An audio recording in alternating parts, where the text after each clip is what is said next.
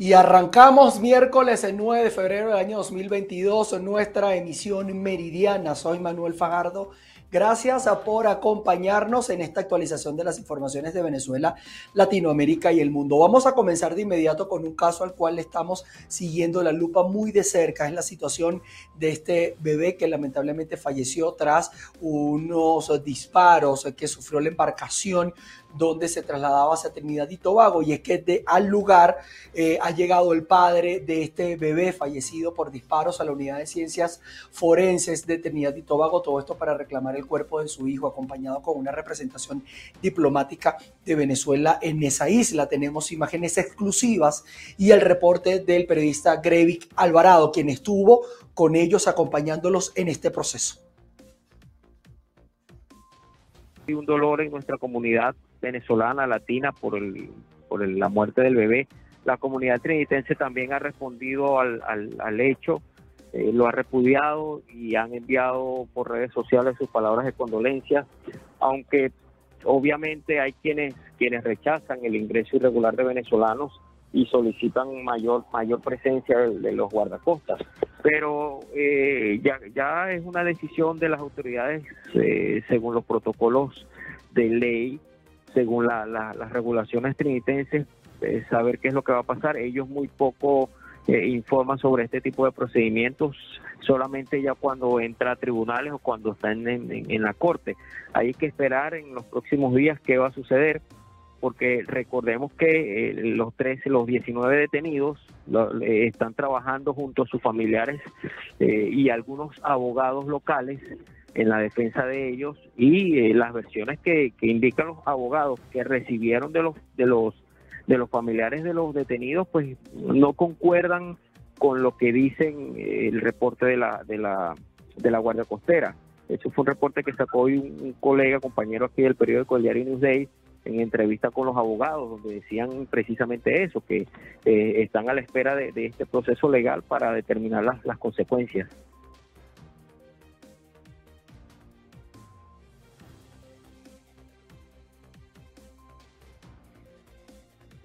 Era parte de lo que se ha ido avanzando en las investigaciones que están realizando las autoridades de Trinidad y Tobago y también toda esta situación que está viviendo en este caso el padre y la madre que resultó gravemente herida y que está trasladada a un centro asistencial bajo custodia policial por la situación migratoria de la cual atraviesa. Pero fíjense que esta situación no solamente se está dando o trasciende la información allí en Trinidad y Tobago, sino que en Caracas jóvenes protestan desde la Embajada de Trinidad y Tobago, todo esto para exigir justicia y también una información mucho más certera de lo que allí ocurrió. María Alejandra Silva está en el lugar y nos reporta en directo.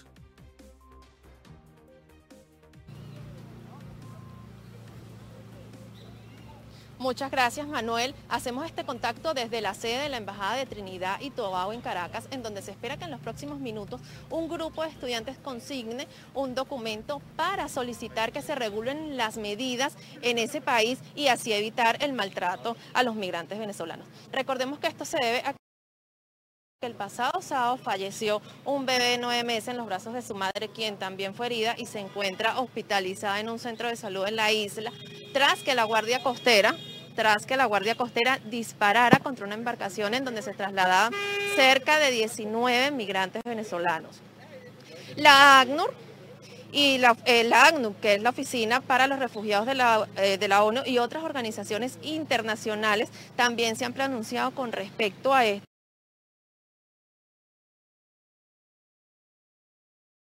Y han señalado que estos actos están en contra de la humanidad debido a que los venezolanos se encuentran en una situación que están huyendo de la crisis migratoria que atraviesa el país. También tenemos que tanto la administración de Nicolás Maduro como el equipo de Juan Guaidó exigieron a las autoridades de Trinidad y Tobago que se abrieran investigaciones contra los funcionarios de la Guardia Costera que dispararon a la embarcación en donde se trasladaban los venezolanos. Eh, por lo mismo, eh, el gobierno de Trinidad y Tobago ayer se pronunciaba y señalaba que iban a abrir una investigación contra todos los funcionarios que estuvieron de guardia el pasado sábado para ver y señalar quiénes fueron los implicados en este hecho ocurrido. Por último, tenemos que diferentes organizaciones no gubernamentales solicitaron esta mañana ante la oficina de la alta comisionada para los derechos humanos en Venezuela que eh, realizaron una visita in situ a la isla que realizaron una visita in situ a la isla para verificar el estado de los venezolanos que se encuentran detenidos por distintas causas migratorias. Ellos señalan que esto es ilegal y que los venezolanos se encuentran en una medida, como lo decía anteriormente, de refugiados. Con esta información regresamos contigo, Manuel, al estudio desde Caracas, Venezuela. María Alejandra Silva. Agradecemos a nuestra compañera María Alejandra Silva. Estaremos atentos a esta protesta que estaba convocada para las 12 del mediodía. Todavía no ha iniciado, pero vamos a estar atentos al desarrollo de esta información. Vamos a otras noticias. La coalición eh, de organizaciones de la sociedad civil liderada por jóvenes hacen un llamado a tomar las calles este 12 de febrero por la defensa de los derechos humanos y también para que la justicia internacional fije su atención en Venezuela. Establecemos este contacto desde el estado Carabobo, región central de Venezuela. Los jóvenes consideran necesario retomar las calles este 12 de febrero por los migrantes venezolanos y por la crisis en materia de derechos humanos. Escuchemos. Hoy por eso nosotros denunciamos. Hoy nosotros denunciamos por las mujeres, por los jóvenes venezolanos que están haciendo la carrera hacia Estados Unidos en Centroamérica. Hoy estamos frente a una grave crisis geopolítica en América Latina y por eso protestamos. Mujeres, niños, hombres venezolanos que están en el tapón del Darién, en la selva de Panamá. Mujeres y niños venezolanos que están cruzando como las balsas cubanas que llegan a Miami o llegan a Curazao y a Trinidad y Tobago. Y por eso, eh, por eso nosotros hacemos este llamado de protesta, de denuncia internacional de lo que está sucediendo en las aguas territoriales de Venezuela a consecuencia de la crisis. Y el llamado es al 12 de febrero en las calles, por los migrantes y por la grave crisis de derechos humanos. Hoy en día los estudiantes nos convertimos en unos activistas que documentan la situación que está pasando en Venezuela, documentan a nivel internacional para que haya justicia. Los activistas tenemos una responsabilidad ética y existencial, la cual es sencillamente que exista justicia a través de los organismos multilaterales. Efectivamente, la dictadura se ha visto coercionada, que ha tenido que dar algunas sesiones de cierta administración de justicia, pero la realidad es que hoy en Venezuela no hay Estado de Derecho. Entre las actividades realizadas por este grupo de jóvenes destaca la consignación de documentos realizada al Grupo de Trabajo de las Naciones Unidas de desapariciones forzosas en el marco de la agenda de incidencia frente a la visita del fiscal de la CPI. Desde el Estado Carabobo, región central de Venezuela, quien reporta Ruth Laverde. Entre tanto, sindicatos y gremios del magisterio venezolano y también de la salud, jubilados y también integrantes del IPASME protestan en la ciudad de Caracas para exigir sueldos dignos y mejoras en sus condiciones laborales.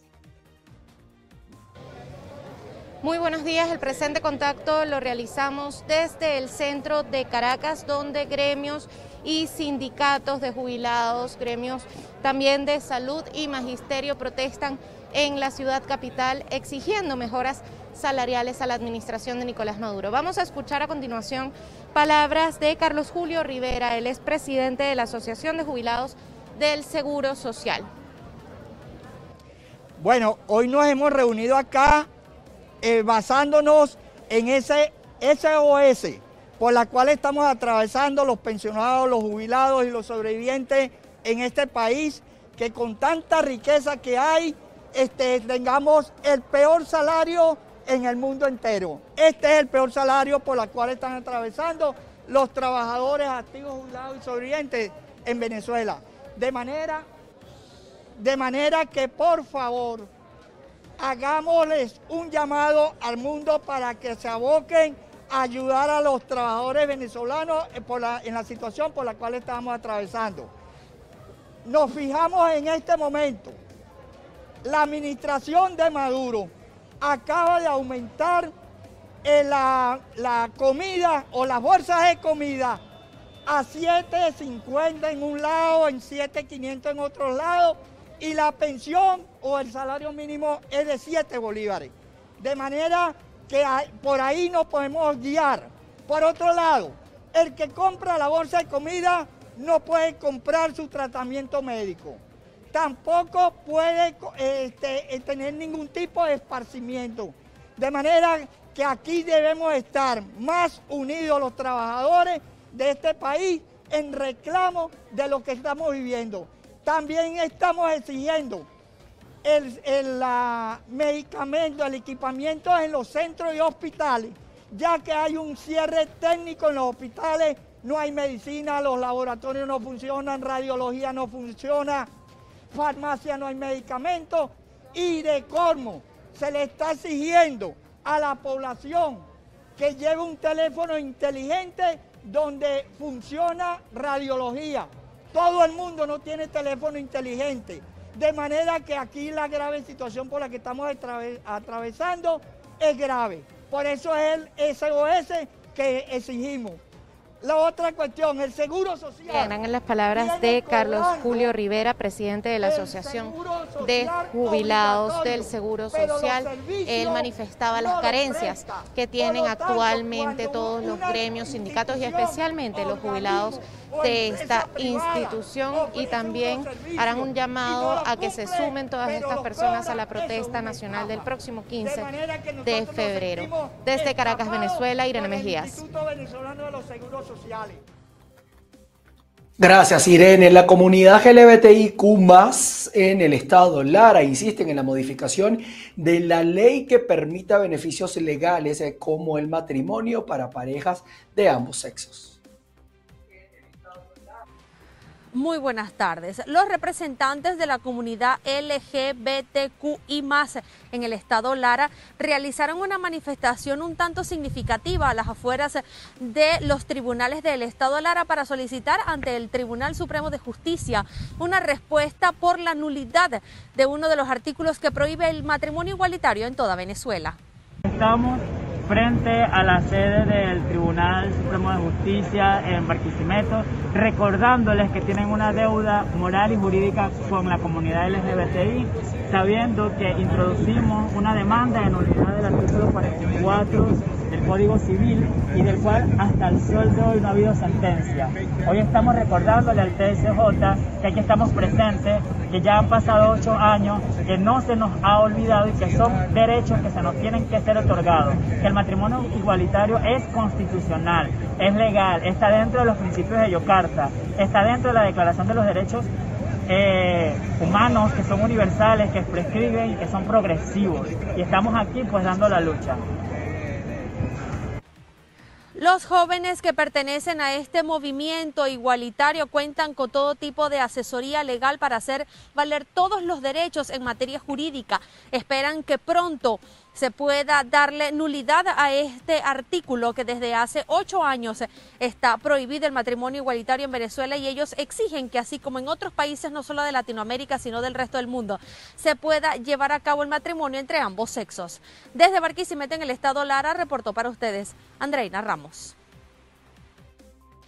La crisis hospitalaria en el estado de Nueva Esparta se acentúa y alcanza a los familiares y cuidadores de quienes denuncian inseguridad y situaciones que ponen en riesgo sus vidas.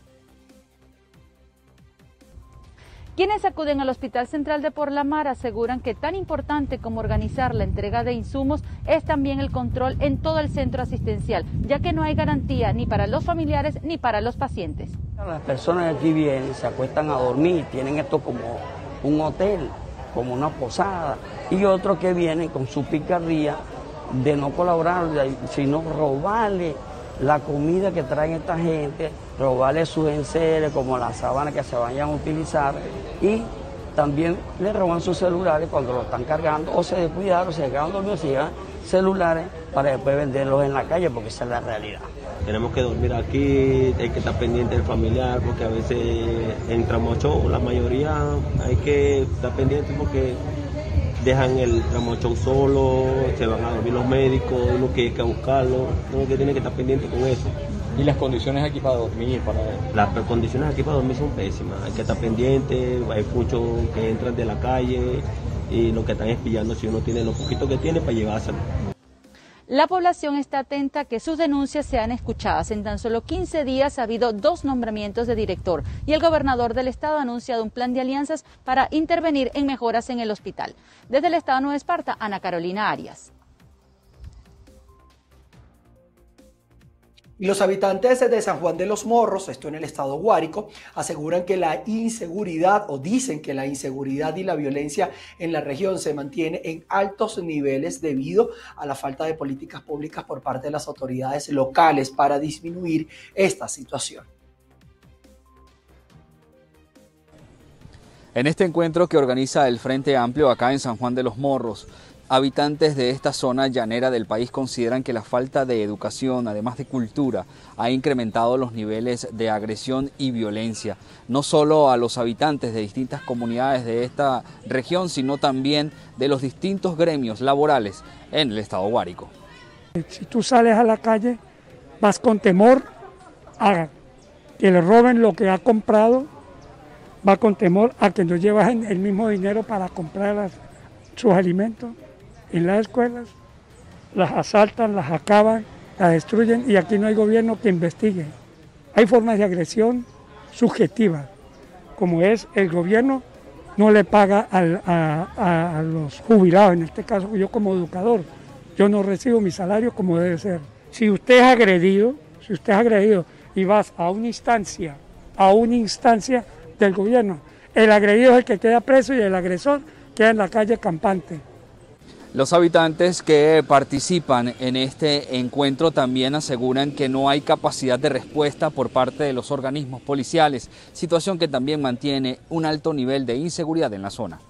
Y usted ve que las comunidades están en total abandono.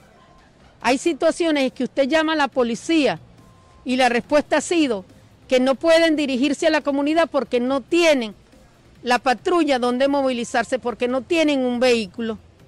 Entonces, esto no se justifica cuando existen tres organismos de, nacional, estatal y municipal. Otra de las situaciones que preocupa y mantiene en alerta a los habitantes de esta población es la violencia de género. Exigen a las autoridades mayor vigilancia y por supuesto investigación a estos casos para disminuir los altos niveles en la región. Reportó en Guárico, Venezuela, Jorge González. Ya en el Estado portuguesa, el eh, Ministerio Público em, puso en detención a dos exfiscales por el aprovechamiento de su investidura para la apropiación y el desvalijamiento de al menos unos 13 vehículos que se encontraban en los patios de esta jurisdicción judicial. El fiscal general de la administración de Nicolás Maduro, Tarek William Sack, anunció a través de su cuenta en la red social Twitter la imputación de dos ex fiscales del segundo circuito judicial penal extensión a Carigua por los delitos de peculado doloso, desvalijamiento de vehículos y agavillamiento. Se trata de Beikler Arenas, Osmarly Larile Suárez, así como el investigador de la Unidad Técnico-Científica del 6CPC, Stalin Rodríguez. Los dos primeros estuvieron como titulares de la Fiscalía Segunda y Tercera durante la gestión de la ex fiscal superiora Marilis Pérez. De acuerdo con lo informado, SAC precisa que estas personas se aprovecharon de su investidura de funcionarios del Ministerio Público para retirar vehículos de los estacionamientos judiciales para su uso propio y desvalijamiento. Detalló además el titular del Ministerio Público que se calcula un total de 13 vehículos involucrados. El funcionario agregó que se mantiene la investigación para identificar y ubicar a Darwin Pérez, quien fungió como escolta policial de la ex fiscal. Desde el Estado portuguesa reportó Manuel Alvarado. Con esta información en materia judicial establecemos nuestra primera pausa comercial. No se aparten, al regreso vamos a estar revisando información de Latinoamérica y del resto del mundo. Continuamos y vamos a revisar información de territorio colombiano porque lamentablemente 15 personas han fallecido, 34 resultan heridas y al menos 8 personas están desaparecidas acá en Colombia tras un deslave ocurrido en la ciudad de Pereira en el departamento de Risaralda. ¿Qué tal amigos de la emisión meridiana? Tengan todos ustedes muy buenas tardes. Desde las primeras horas de la mañana de este miércoles, las autoridades han reanudado las labores de búsqueda de las personas que todavía se encuentran desaparecidas en la zona del desastre. El factor detonante del deslizamiento de tierra se produjo por la acumulación de agua producida por las lluvias y la rotura de un canal aledaño a una barriada popular.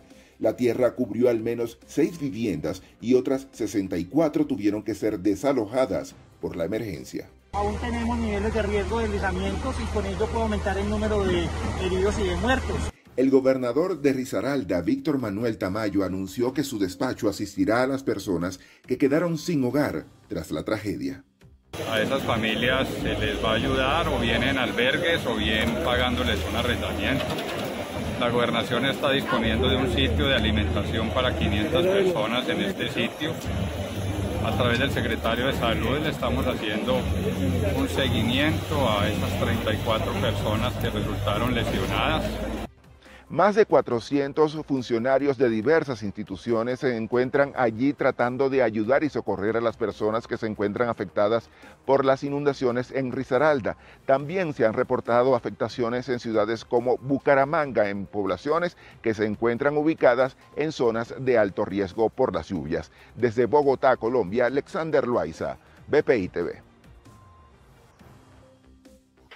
Y el expresidente hondureño Juan Orlando Hernández está en la lista de actores corruptos de los Estados Unidos desde julio del año 2021, cuando aún era presidente de la nación centroamericana, aunque la información se hizo pública recientemente. Reafirmo que es falso que he recibido o aceptado dinero de estos delincuentes.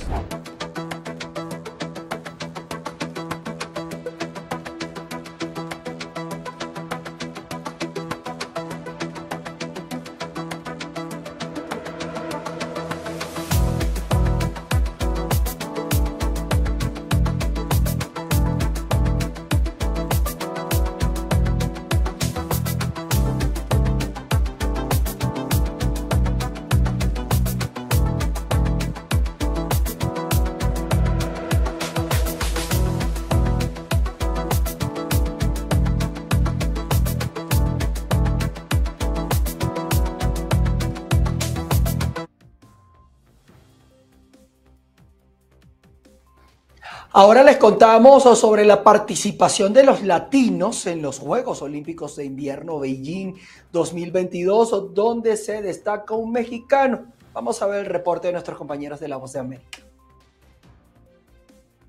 En los Juegos Olímpicos de Invierno 2022, Casi 3.000 atletas de 91 países están compitiendo para alcanzar la gloria olímpica en su especialidad. Si bien América Latina no cuenta con tradición en deportes sobre hielo y nieve, atletas como el mexicano Donovan Carrillo alcanzaron logros sin precedentes para sus respectivos países. Donovan Carrillo se convirtió este lunes en el primer patinador mexicano en avanzar al programa largo en la historia del país, gracias al mejor programa corto de su vida. Los 24 mejores patinadores ahora avanzarán al patinaje libre del jueves. Donovan Carrillo, nacido en Zapopan, México, es el primer patinador artístico mexicano en competir por su país en los Juegos Olímpicos de Invierno desde 1992. Ha estado entrenando en una pista pequeña dentro de un centro comercial en la ciudad de León.